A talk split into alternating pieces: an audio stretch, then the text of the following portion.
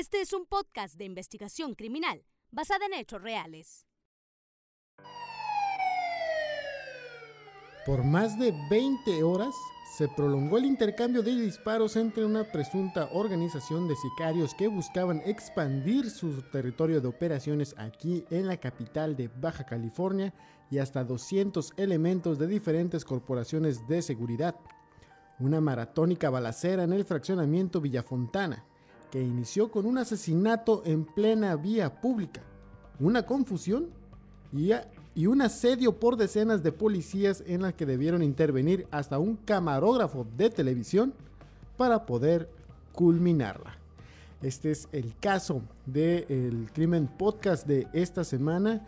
Un caso que nos estuvieron solicitando desde, creo, desde la primera temporada y que eh, debió haber un, tuvimos que meternos a un duro trabajo en la hemeroteca y que incluso hace algunos minutos antes de que iniciáramos con esta grabación, aún, estábamos dando los últimos detalles. Eric. ¿Qué tal, Miguel? Eh, como dices, sí, es un, hecho que nos pidieron y que nos comentaban. Eh, un hecho, mm, se podría decir, relativamente reciente, más de 20 años, de poco más de 20 años, pero que todavía trae sus secuelas ahí en Villafontana. Yo creo que los vecinos eh, se guardarán perfectamente esta, este hecho este hecho, esto que ocurrió entre lo que es el sábado y el domingo de, noviembre del 2001 y que mostró, o sea, que como siempre he dicho, ¿no? Sí, hay buenos elementos, tenemos buena policía, pero a lo mejor no está muy preparada y vaya. equipamiento, ¿no? Equipamiento, exactamente. Y vaya, pues esto, más de 20 horas en un intercambio de balazos, ¿en contra de cuántos? O sea, dijiste al principio 200 elementos contra 3, 4 sicarios. Inicialmente eran 4, después quedaron 3. Pero sí, un caso que cuando desde la semana, inicios de la semana que lo empezamos a trabajar y que yo compartía con entre mis conocidos que era el caso que íbamos a abordar, sonaba como algo increíble. ¿Cómo es que pudo haber durado una balacera 20 horas para poder aprender a, los presuntos agresores? Y incluso hasta la fecha, a personas adultos recordarán esta situación que ocupó las principales notas de los diarios en aquel entonces, en aquel mes de noviembre del año 2001 y que pues más de 20 años, generaciones de, yo creo de los jóvenes de 18 años quienes apenas están cumpliendo la mayoría de edad o más jóvenes, adolescentes, ni idea tienen de que esto pudo haber ocurrido y más en el fraccionamiento Villafontana, que todavía representa una de las zonas de mayor plusvalía. Exactamente, es una zona donde vive personas de, pues personas que a lo mejor no sean de Mexicali, ¿no? Es una zona donde vive personas pues de alto poder adquisitivo, de buen eh, nivel eh, económico. Y, pero de repente que, sean, que se dé este tipo de enfrentamientos en el lugar. Y, y, nos mencionaban policías cuando estábamos comentando, ¿no? Porque ellos también comentaban el hecho de, de, de esta balacera. Que es, algo curioso, ¿no? Porque estaba, estaban al mismo tiempo, estaba, y lo vamos a mencionar más adelante, ¿no? Estaba la balacera en plena vía pública, pero también los ojos estaban puestos en otro hecho histórico que estaba pasando, que estaba a punto de pasar el año que entra en este famoso Mundial de 2002. Y también muchos eh, elementos de policía nos siguen a través de eh, nuestro Instagram. Los invitamos a que acudan a, Instagram, nos busquen, nos encuentran como El Crimen Podcast. Sabemos porque pues a veces nos dejan sus comentarios y revisamos quiénes son los quienes ven nuestros mensajes, nuestro contenido y nos damos cuenta que a veces son elementos de diferentes organizaciones de aquí en la entidad. Y muchos de ellos estuvieron en ese día. Sí, así es. Eh, hasta, y si lo podemos decir, ¿no? Hasta el conocido eh, ahorita director de Seguridad Pública Municipal, ahí también nos, nos comentó un poco de estos hechos que, que ahí estuvo. Que ahí estuvo. Y que, bueno, eso es algo, eso es algo que no podemos contar a lo Pues vamos entrando en tema. Claro que sí, igual sí puedes comentar. Bueno, fue la tarde del sábado 10 de noviembre del año 2001 cuando inicia todo este eh, desenlace. Fue en esa tarde donde se da el reporte de disparos de arma de fuego en plena vía pública. Se hablaba de que había personas lesionadas en el cruce del Boulevard Adolfo López Mateos y eh, la glorieta Sánchez Tabuada. Quienes son aquí de Mexicali pues van a saber ubicar rápidamente a qué área nos estamos refiriendo. Es esta glorieta que da entre López Mateos, entre la carretera San Felipe y la carretera hoy Corredor Industrial Gustavo Vildósola.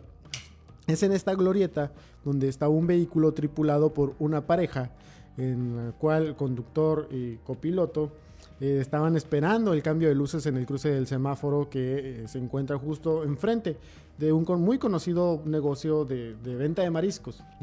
Fue en ese eh, vehículo, un Ford Marquis del año 98, el cual conducía Francisco Amarillas Nieblas, de, 30 y- de entonces 32 años de edad, conocido como El Pancho, quien tendría pocas semanas, de hecho, de haber, mm, y- de haber llegado a la capital, a la ciudad de Mexicali, y no llegó solo, llegó con cuatro personas más. Eh, quienes son conocedores del tema en materia de seguridad sabrán que eh, Francisco Amarillas, mejor conocido como El Pancho, era integrante, era integrante de, una, de un conocido grupo delictivo proveniente del estado de Sinaloa. Así es, él había llegado, como mencionas días antes, acompañado con estas personas, sus, eh, unos personas que tenía él como operadores, que eran Agustín Ruiz, de entonces 28 años, Ángel Ruiz, de también 28 años, Baltasar Cota, de 31, y Gerardo Beltral, de 26 años de edad. Eh, pues estos estaban empezando, buscando la forma de expandirse en Mexicali. Siempre sabemos que pues, Mexicali es una tierra que están buscando dónde inmiscuir ese tipo de grupos criminales. ¿Qué pasa este, este, este sábado, ¿no? Este sábado eh, 11, no, perdón, 10, 10. 10 de noviembre, pues cerca de las 3.30 de la tarde, al momento, como mencionas, de estar esperando el cambio de luz, eh, el Pancho es eh, abordado por una camioneta tipo Cherokee, que el que se le empareja a un lado, y desde el interior, sujetos eh, fuertemente armados, inician este, este atentado en su contra. Un atentado pues que desgraciadamente eh, lo privó de la vida. Pero en el momento, él buscó la forma de eludir este ataque que tenía en contra de su persona, eh, siguiendo de frente el camino hasta chocar eh, con un objeto fijo donde se detuvo mientras los perpetradores escaparon con rumbo desconocido. Se, se- se habla que había una persona que iba acompañado del Pancho, quien dicen, pues según comentan, no podía haber sido su pareja. Era eh, el Pancho, de hecho, creo que registros posteriores destacaron que él estaba casado en Sinaloa y la mujer con la que estaba aquí en Mexicali, pues tenía pues, su pareja, Su ¿no? pareja. Su pareja sentimental. Ella recibió en este ataque armado, recibió heridas en la pelvis y en la cintura de los proyectiles de arma de fuego. Algunos testigos eh, eran trabajadores eh, pues de la vía pública, de los que estaban limpiando vidrios o vendiendo productos ahí en el semáforo, pudieron notar que al menos cuatro personas, hombres, con vestimentas oscuras, gorras negras, portando armas largas. fueron los agresores quienes dispararon en contra de este vehículo. Eh, ah, para nosotros es un, un indicador del grado o el- la frecuencia de disparo el hecho de que fueron más de 30 casquillos los que encontraron en esta escena solamente entre lo que quedó en la vía pública y la carrocería del vehículo. Así es. Eh, autoridades, eh, elementos de, de rescate de, de bomberos arribaron de forma inmediata al lugar donde se había suscitado este accidente, que era al principio, obviamente, como, como todos mencionaban, se pensaba que era un, un choque contra objeto fijo. Pero al momento de arribar, eh, socorristas de Cruz Roja pues, se percataron de eh, los, impactos por arma de fuego, así también las lesiones que presentaba el Pancho, el cual en el, lugar fue declarado sin vida y la mujer eh, fue trasladada a recibir atención médica porque sí presentaba lesiones de, eh, de severidad en el cuerpo a causa este ataque. Mismos, mencionaban, las mismas personas que estaban limpiando esta zona, que se dedicaban a esta clase de trabajos, fueron quienes proporcionaron un poco más de información a las autoridades sobre las características del vehículo y cómo iban vestidas estas personas. Por lo cual, pues agentes rodearon la zona del hecho y comenzaron con las primeras eh, investigaciones alrededor pues, de este atentado que fue terminó siendo un homicidio. Servicios periciales, como en todas las escenas de, de crímenes, y aunque sea un crimen desde el año 2001, se seguía el mismo protocolo. Llegan a la escena, hacen el levantamiento de indicios. Esto quiere decir que empiezan a señalar qué objetos mm, están mm, relacionados directa o indirectamente con el hecho delictivo. Parte de ello, pues se contabilizaron los más de 30 casquillos, empezaron a hacer estas revisiones al interior del vehículo. Además, bueno, de que el cuerpo de la víctima por sí solo es un indicio. Pero al interior del vehículo encuentran un recibo. Un recibo de, creo que fue de luz, Sí, creo que sí. en el cual de- de- se señalaba una dirección. Eh, la dirección era la avenida Gales 685 del fraccionamiento Villa Fontana. Esto inmediatamente se anota.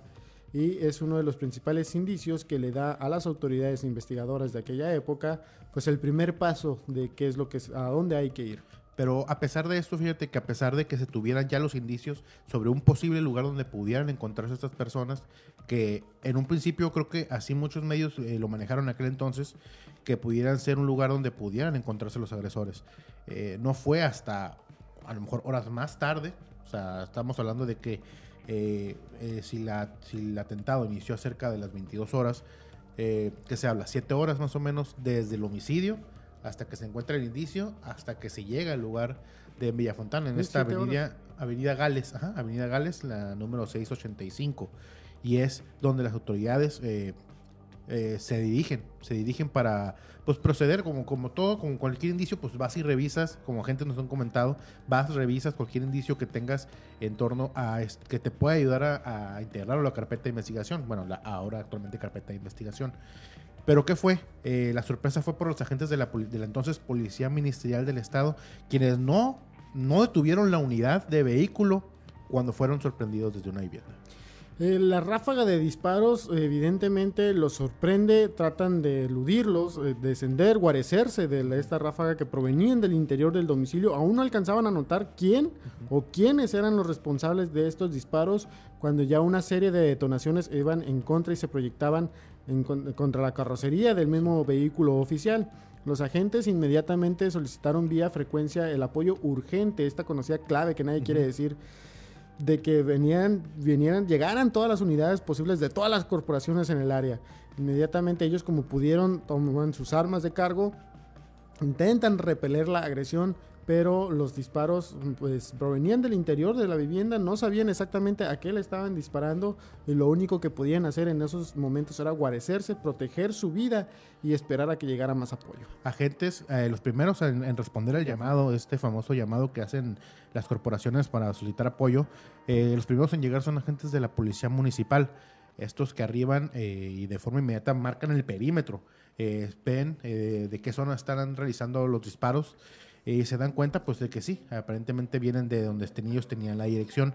Eh, ¿Qué se hace? Pues se, marca el perímetro y se solicita pues apoyo en estos casos al tener una, un delito de disparos de arma de fuego, eh, porque así es conocido mucho, eh, actualmente, delito de disparo de arma de fuego, muchas veces se, se solicitan más apoyo de, la policía municipal, policía ministerial, sino también hasta de fuerzas armadas, el ejército y cualquier otra persona que pudiera llegar Aquí podemos ver eh, las fotos que nos está compartiendo el buen Leo. Estas fotos, pues las sacamos eh, de la hemeroteca de, La Voz de la Frontera, de, de, Juan, Galván. De Juan Galván y César Bardés. Eh, pues no les pedimos permiso, pero pues aquí les damos su respectivo crédito, ¿no? y sí, se inicia esta, esta balacera y entrada se piensa que va a ser de forma inmediata que se va a terminar, sin embargo, eh, aparentemente estos gatilleros que se encontraban resguardados en la casa, que hasta ese momento desconocían cuántas personas pudieran ser y si había personas alrededor, pues esta, este problema estaba, esta situación estaba lejos de terminar. Y es que desde el proyectil, por los proyectiles mismos que se incrustaban en la carrocería y que quedaban en el pavimento, podían, pudieron destacar que se trataban de personas fuertemente armadas, desde calibres AK-47, 9 milímetros, y no recuerdo el otro calibre que también se encontró en la escena, pero estos proyectiles inmediatamente, eh, por, la, por la cercanía de los disparos en contra de los agentes, hacía suponer que eran personas experimentadas en el manejo de armas, o sea, que eran personas con habilidades de privar de la vida y inmediatamente se suponieron eh, calibres 38 super, ese es el otro. Esto inmediatamente pues despierta las alertas y que no solamente se necesitaba de la presencia de la policía municipal, sino de más elementos estatales e incluso conforme fueron avanzando las horas, hasta corporaciones federales arribaron a este sitio. De lo que se destaca es que posteriormente se hablaba de que en este sitio, en este domicilio, se habían concentrado cuatro jóvenes porque eh, el rango de edad, como lo compartiste hace rato, pues que el más adulto tendría que 31, 31, años, el más joven 26, 25, 26 años tendría el más joven, prácticamente pues en nuestro rango de edad. Y estas personas recién se habían enterado del asesinato de Amarillas, como bien lo comentaste, comentaste al inicio, Amarillas llegó con un grupo de sus de sus sicarios más experimentados para hacer el manejo en la plaza. Así es. Y aquí, como, como mencioné, a lo mejor se daba la confusión, ¿no? Pero las los, estos sicarios lo que temían, lo que se, se, habían enterado de la muerte de su, se puede decir, de su jefe, ¿no? Y estos de forma inmediata, al ver los pickups de la, de la unidad, a lo mejor no tenían códigos o llegaron sin códigos, porque hay veces que es muy común que actualmente las autoridades se manejen sin códigos para no, pues, no llamar tanto la atención. Eh, llegaron a la unidad y de forma inmediata pues tuvieron miedo y accionaron las armas sin, sin, sin titubear, ¿no? Sin, y es que ellos pensaban que iban por ellos. Exactamente. Y es lo que primero que uno hace, pues la forma, la forma de defenderse. Y esto sorprendió a los agentes y es que se inicia esta balacera. Eh, pues poco a poco pues se van llegando elementos como dijiste federales, del ejército, eh, de la policía municipal, pues más de la policía ministerial del estado. hasta cerca de las 3 de la mañana eh, se contabilizan por autoridades más de 200 agentes eh, policíacos, por decir generalmente, en los alrededores de la zona donde se estaba realizando esta balacera, esta, como mencionamos, este, este infernal balacera. Yo imagino que ya cuando ven a, los elementos, porque creo que en aquel entonces no se daba, no se daba tanto, ¿no? Que estuvieron, todos llevaron su uniforme como tal y que todos los vehículos rotulados y demás. Eh, no se eh, manejaba tanto esto. Y al momento de que los gatilleros se dan cuenta de que están disparando, están haciendo este intercambio de, balazos en contra de elementos estatales, y municipales, incluso federales, pues han de haber pensado, pues ya no nos podemos hacer hacia para atrás. ya eran una eh, muy considerable mm, mm, ráfaga de disparos que pues ven que se están, que se están, mm, los están rodeando, los están limitando ¿Y qué hacen ellos en el transcurso de la noche? Porque a este punto ya estamos hablando que pasa de, ya es la madrugada del domingo. Estas personas optan por trasladarse al domicilio que se encuentra en la parte posterior. Esto que la vivienda que da hacia la calle Inglaterra, que es un domicilio de dos pisos y que eh, a ellos les convenía porque podrían subir al segundo piso y tener una mayor defensa desde ese punto.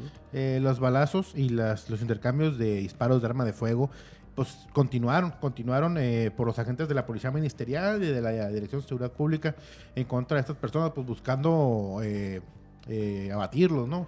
Ya que la agresión pues ya se había tornado unas cuantas horas, incluso llegaron a utilizar este conocido gas lacrimógeno para, para poderlos persuadir pero pues debido al fuerte cargamento que tenían los, los individuos, pues le continuó, continuó estas agresiones en contra de los agentes policíacos, quienes al transcurrir de las horas solicitaban más apoyo y más apoyo y más apoyo, eh, totalmente eh, la zona, eh, perdón, rodeando la zona donde se habían acomodado estos sicarios. Sin embargo, pues todavía faltaban bastantes horas para, para el clímax de esa historia. Versiones de elementos que logramos recabar, quienes estuvieron participando en este operativo, mencionan que conforme pasaban las horas de la madrugada principalmente, arribaban corporaciones estatales, eh, elementos federales, incluso del ejército mexicano. Lo que respecta a, los a las corporaciones estatales y federales, eh, llegaban haciendo alusión de que pues ellos iban a montar su operativo con su gente, que se iban a desplegar de tal manera, iban a utilizar el equipo táctico necesario, porque pues ellos saben de estrategias. Y al momento de querer ingresar, pues, pues no, no podían pasar de ese cerco que tenían ya establecido los agresores. Y pues nada más decían que nada más los miraban entrar bien valientes y regresar así como que no, no, pues con permiso no podemos entrar, que sí, el siguiente. Y así fue. Y parte de lo que destacaban es que incluso eh, los agresores se habían colocado por las dos ventanas que daban hacia el exterior. Una que estaba directa del baño y la otra de un dormitorio. Desde ese punto es que solamente miraban cómo las persianas de las ventanas se movían a la par que eran seguidas por los disparos y disparos que se proyectaban en contra de los vehículos. Así también uno, uno se había colocado estratégicamente eran como unas escaleras, a lo que nos mencionaron, que eran como unas escaleras, y como que en la parte de arriba se había colocado uno de los tiradores a un pues, de no dejar pasar a nadie, pues cualquiera que se quisiera asomar iba a recibir un disparo a través de las escaleras. Eh, y también, algo que nos comentaron autoridades, es que sí, se tuvo el apoyo del ejército mexicano. Eh, sin embargo, ellos decían, pues, verbalmente en, el momento del, de los disparos, oye, pues tírale, o sea, también tírale, estás armado, haznos el paro de, de Ahí está la fotografía, se ve el tipo de vehículo que llevaban los militares. Y, el arma, y las armas que tenían. Pero algo curioso es que ellos se resguardaron, estaban detrás de su, de su unidad eh, blindada y solamente decían, pues que no se llegó la orden. Y te quedas, bueno, o sea, ni qué hacer, ¿no? Y los agentes de la policía municipal y agentes de la, de la policía ministerial del estado, pues fueron los que continuaron, continuaron durante varias uh, horas tratando de eh, pues, abatir a estas personas, pero pues no, no había resultado. Incluso francotiradores de dependencias estatales se colocaron en la parte alta de las viviendas que se encontraban de manera frontal al sitio donde estaban eh, resguardándose los agresores. Pero tardaban más los elementos en subir con el, con el rifle que en lo que ya tenían que bajarse, porque era tal la intensidad de disparos que estos eh, sicarios eh, atacaban, que los imposibilitaba de moverse. De hecho, solamente se escuchaba como eh, el golpe entre los metales, tanto de la bala como con la refrigera el sistema, el aparato de refrigeración con el cual se proyectaba este los, los casquillos de grueso calibre. Incluso mencionaban que pues prácticamente estaban imposibilitados, estaban, ya no había forma de cómo podrían hacer o someter o a matar a los sicarios. Había también, cabe mencionar que eh, este enfrentamiento no fue las, las 20 horas eh, seguido, ¿no? No fue 20 horas seguido, sino que había momentos en que los, los, personas, los sicarios se calmaban, se tranquilizaban un rato, también se tranquilizaba eh, los, los, ataques por parte, bueno, la, la balacera por parte de los de los agentes policíacos, incluso hay fotos donde, donde se ven pues que están descansando, ¿no? Que están descansando. Que, se ven descansando, también eh, eh, volviendo a llenar los cartuchos de, con balas para continuar el ataque. Eran, no eran tan seguidos, era, eran como que, ¿cómo se puede decir? Eh, descansábamos un momento, siguieron unos, 20 minutos más, luego volvían a descansar.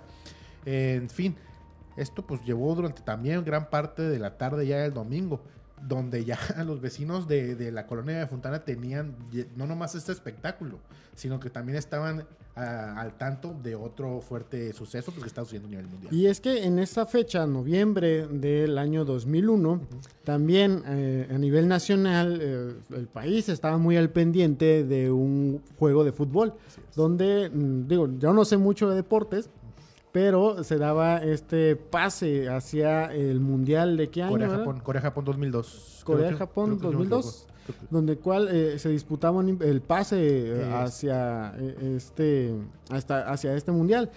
Estaba, creo que Aguirre era el, director técnico de, la selección. Él había llegado, él había llegado eh, porque los anteriores directores técnicos no habían resultado y él llegó para apoyar a, México en los últimos, los últimos juegos. De hecho, este juego crucial, que fue porque fue crucial contra, contra Honduras, donde ganaron, si no me equivoco, ganaron 3-0 y se celebró pues durante la tarde, la tarde de ese, de ese domingo. O sea, había familias en el fraccionamiento Villa Fontana sobre la calle Inglaterra que habían sacado sus televisores al patio, como pues, es acostumbrado aquí en Mexicali y quizá en otras entidades federativas se, se realiza esta práctica para poder disfrutar del juego de, fútbol.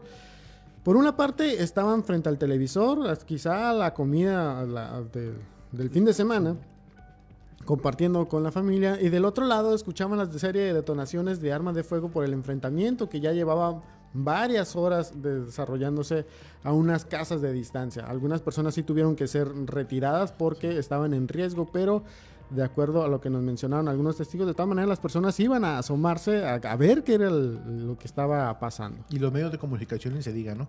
Pues este, este juego que se celebró, si no me equivoco, el 11 de noviembre del 2001, al mismo tiempo que estaba este, este pues, estaba la cera en Villafontana, eh, pues todavía continuaban los medios de comunicación incrédulos por, por cómo, cómo, o sea, cómo un hecho desde las 10 de la noche de un día anterior hasta las, ya eran las 3, creo, 3 de la tarde más o menos, cuando empezaron a llegar medios de comunicación porque eh, buscaban la forma de cubrir, entre esos, pues el medio, tanto el medio como que representas como que representa Televisa y, La Voz de la Frontera.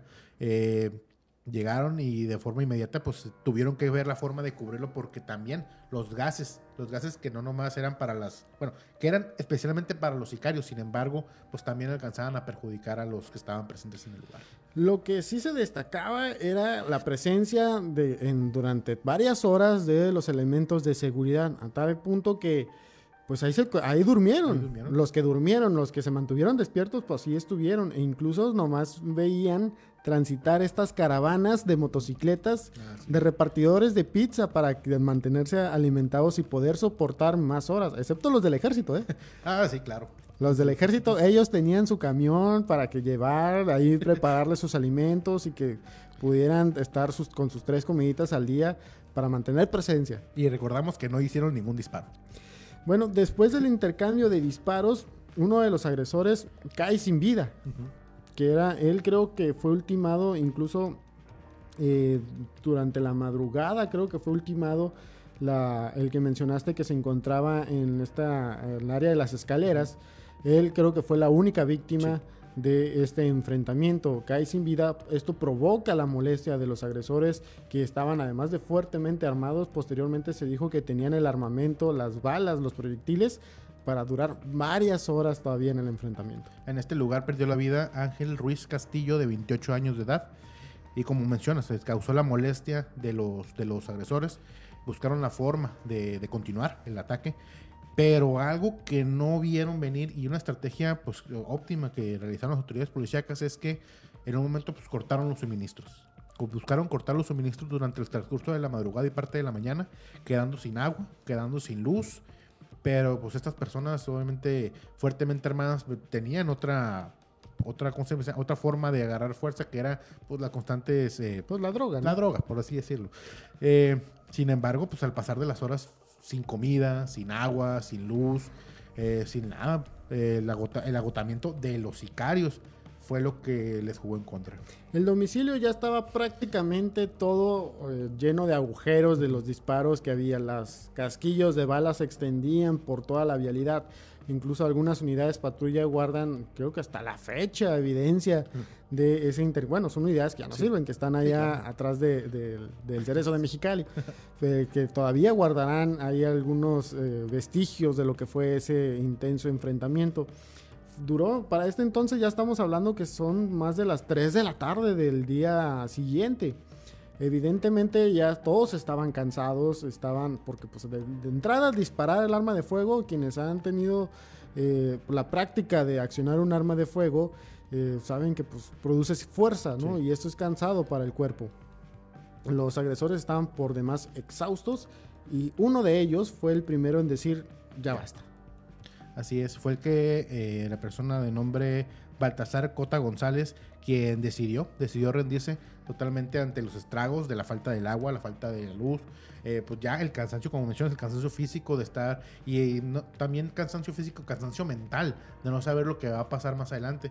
Decidió entregarse eh, y él, mediante su, su propia palabra, le dijo a sus dos compañeros que todavía estaban con vida que se entregaran, de que ya, o sea, fue suficiente.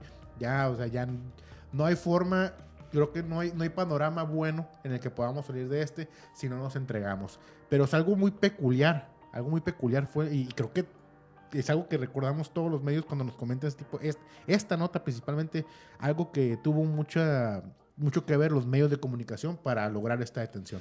Trascendió que esta persona solicitaba la intervención, porque los medios todo el tiempo ya estuvieron sí. muy al pendiente de la cobertura, porque pues, sí. la labor profesional que se debe desarrollar en estos casos. Pero las personas sabían que se les daba, que se les estaba dando la cobertura con tal de medios impresos y medios televisivos. Bueno, eh, quizá por ser el medio más conocido en, en, televisión, se solicita por parte de estos agresores que ingrese en las cámaras del de equipo de, de de Notivisa uh -huh. para que, pues había un evidente temor, decían que sí. si van a entrar, si me rindo y permito que entren, a... pues aquí me van a matar. Sí. Ellos pensaban, van a decir fue daño colateral. Había ese temor en, en, por parte de, de los agresores y querían que las cámaras evidenciaran en todo momento la entrega voluntaria uh -huh. después de estas intensas horas de enfrentamiento. Qué fue lo que pasó. Este, esta persona de nombre, ¿cómo? cómo? Fue eh, Antonio Delgado, Antonio Delgado, conocido entre los compañeros.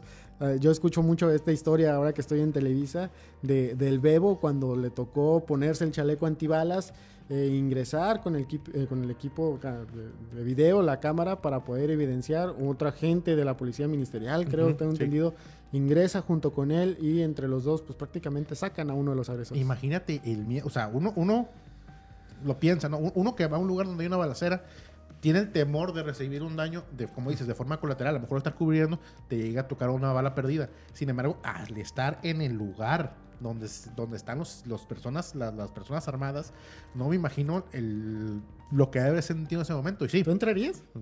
yo, yo creo que sí entraría. Sí, yo también. Yo, también entraría. ¿sabes? es que nos estamos en esta fuente, nos, nos gusta, Sí, nos claro. sentimos cierta adrenalina y quizás si yo ahora estoy en Televisa y tengo esa oportunidad, sí, la verdad es que no la voy a dudar. y la transmisión en vivo, o sea, la transmisión en vivo en ese momento, ¿te imaginas? O sea, o sea, y- y vemos muchas veces, de que vemos muchas veces los, los- los medios son por likes, pues desgraciadamente, pues sí.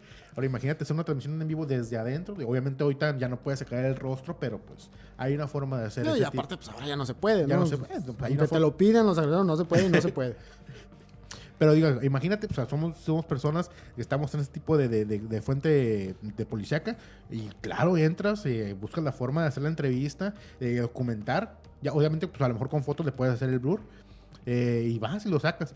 Eh, sí, eh, de hecho el camarógrafo, eh, conocido como Bebo, si no me equivoco, me visita, Bebo, Bebo. iba acompañado con un reportero, pero el reportero no era el de Notivisa, era un agente, de- se habla que era un agente de la Policía Ministerial que estaba pues, armado para ante cualquier situación que pudiera acontecer. Afortunadamente, pues, como mencionábamos, el cansancio, el estrago, la mentalidad de que ya, ya no podían, ya no tenían las formas, pues decidieron entregarse estas eh, otras dos personas y en ese momento es que se percataron de, pues, de la persona que sí había sido muerta por un disparo. Para ese entonces ya habían transcurrido 20 horas de intenso enfrentamiento que termina con la entrega voluntaria de los otros dos agresores, quienes posteriormente se hizo cargo inicialmente la policía ministerial, porque fueron los primeros que intervinieron en esta situación. Recordarán que fueron los que llegaron al domicilio donde inicia este ataque y posteriormente fueron entregados a la, fi- a la Procuraduría General de la República, quien horas después, prácticamente, sí, pues prácticamente durante las primeras horas del día siguiente, se los llevan a, a estas tres personas a la Ciudad de México. Es que, y así, lo, lo que. Aquí también lo que es interesante es que el actual, bueno, quien estaba en funciones de la Procuraduría, de la entonces Procuraduría General de Justicia del Estado, el, sub- el subprocurador Rommel Moreno Magarrés, él decía y avisaba y, y, y hacía noción de que pues el tiempo no es importante, ¿no? Lo importante es que sí, pues hubo las personas detenidas, pero estás hablando que tuvieron que esperar 20 horas a aguantar los constantes disparos de personas, de sicarios que venían a apoderarse de la plaza. Y tú dices que la, la estrategia pues fue un éxito por la detención, pues sí, pero yo creo que te llevaste mucho tiempo ahí el tema de- del estrés de los policías, el, el cansancio de los, de los agentes, el, a lo mejor el daño de las patrullas que se tuvieron durante el intercambio de balas. Eh, es por eso que decimos, yo, yo lo dije al principio, tenemos, hay muy buenos agentes, pero falta mucho equipamiento para enfrentarse a este tipo de situaciones. Y afortunadamente ningún policía resultó herido. Ah, no, no, no, afortunadamente eso para nada. dentro de todo se debe de destacar.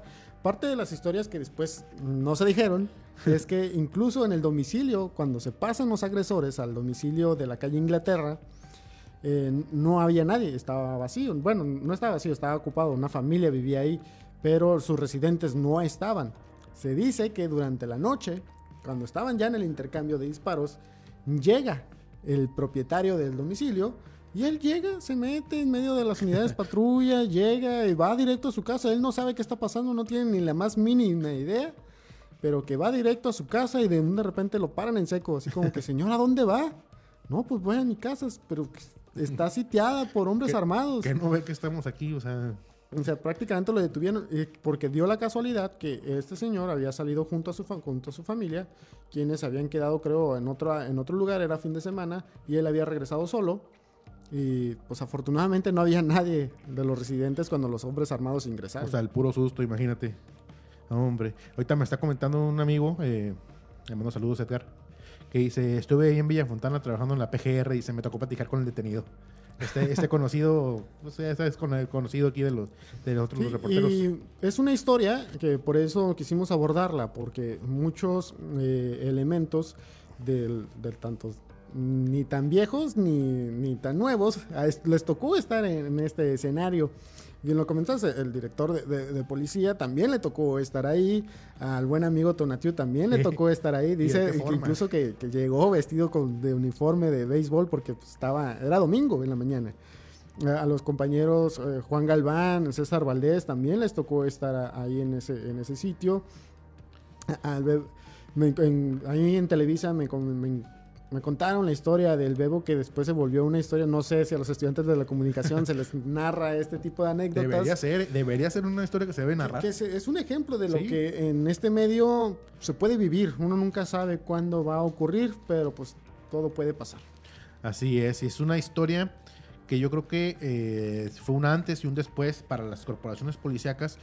el- el- la forma de actuar y de con quién contar a la, forma, a la, a la hora de, de un enfrentamiento así de fuerte, ¿no? Ahorita estoy viendo... No unos- recordarás que mucho se le cuestionó, como bien lo decías, mucho se cuestionó en cuanto al equipamiento, la preparación, de que no tenían las armas necesarias o que no se habían establecido los protocolos necesarios de actuación en ese tipo de casos. Eh, algo que pudimos ver y que lo notamos cuando estuvimos revisando estos documentos es que pues no es muy alejado de lo que pasa hoy, de lo No. que se critica al día de hoy, 20 años después. Así es, siguen eh, estando muy buenos, muy buenos elementos, sin embargo, siguen sufriendo las precarias eh, condiciones a lo mejor al momento de estar equipados. Pero, unidades pues, patrullas. unidades Lo patrullas. vemos día a día. Sí, sí, sí, y tienen pues, las patrullas esas con cámaras y todo eso, pero pues la protección personal de los oficiales, pues es lo que tiene, lo que, lo que pesa, lo que, lo que, para sentirse protegido el oficial de policía. Eh, afortunadamente, pues como mencionas, no hubo ninguna baja y yo creo que en los años venideros ha habido eh, este tipo de incidentes, pues son contados, ¿no? Las víctimas fatales que ha tenido la policía A ver municipal. si, si para las personas que nos, que nos están viendo en la transmisión, no sé si podemos pasarle alguna de las imágenes que estuvieron en, la- en las transiciones en- durante la narrativa, que es parte de este aspecto visual, en el que te da un poco la, la idea de lo que está, de lo que ocurrió, de lo que se desarrolló en ese entonces. Eh, no sé, Leo, no sé si nos puedes ayudar más o menos ahí. Eh, para esto es para las personas que nos están viendo, ahí fue el, donde inicia todo, en esta ejecución de la amarillas. Posteriormente se despliega el operativo, la intensa cantidad de elementos que estuvieron en la escena, de todas las agencias. Posteriormente eh, el resguardo de eh, este inmueble, la entrega de los agresores y que posteriormente, bueno, ahí vemos a un hombre cómo está apuntando hacia el domicilio. De la policía ministerial, si no me equivoco. Eh, las armas que portaban en esos instantes para poder eh, hacerle frente a estos agresores que eran eran cuatro y que cuatro contra más de 200 Es un hecho sin precedentes en, en- en Mexicali. La, de las pocas veces, si no es que la única vez que yo me he enterado que ha pasado que cuatro sujetos armados mantienen en jaque a, la- a los, los oficiales de la policía, policía ministerial, el ejército y la policía federal. Pues este es el caso, el caso del crimen podcast de esta semana. Espero que les haya gustado. Fue un trabajo que desde hace algunas semanas ya queríamos hacer, bastantes semanas. Bastantes semanas. y que con el apoyo de muchos amigos y conocidos pudimos rescatar todos estos elementos de la historia de aquí en Mexicali, que, eh, que es historia tanto para los elementos de policía, eh, para la ciudad incluso y para los estudiantes de comunicación, periodismo. Así es. Eh, ahorita lo está comentando, estaba viendo eh, ahorita en el celular que nos trajo Rosela.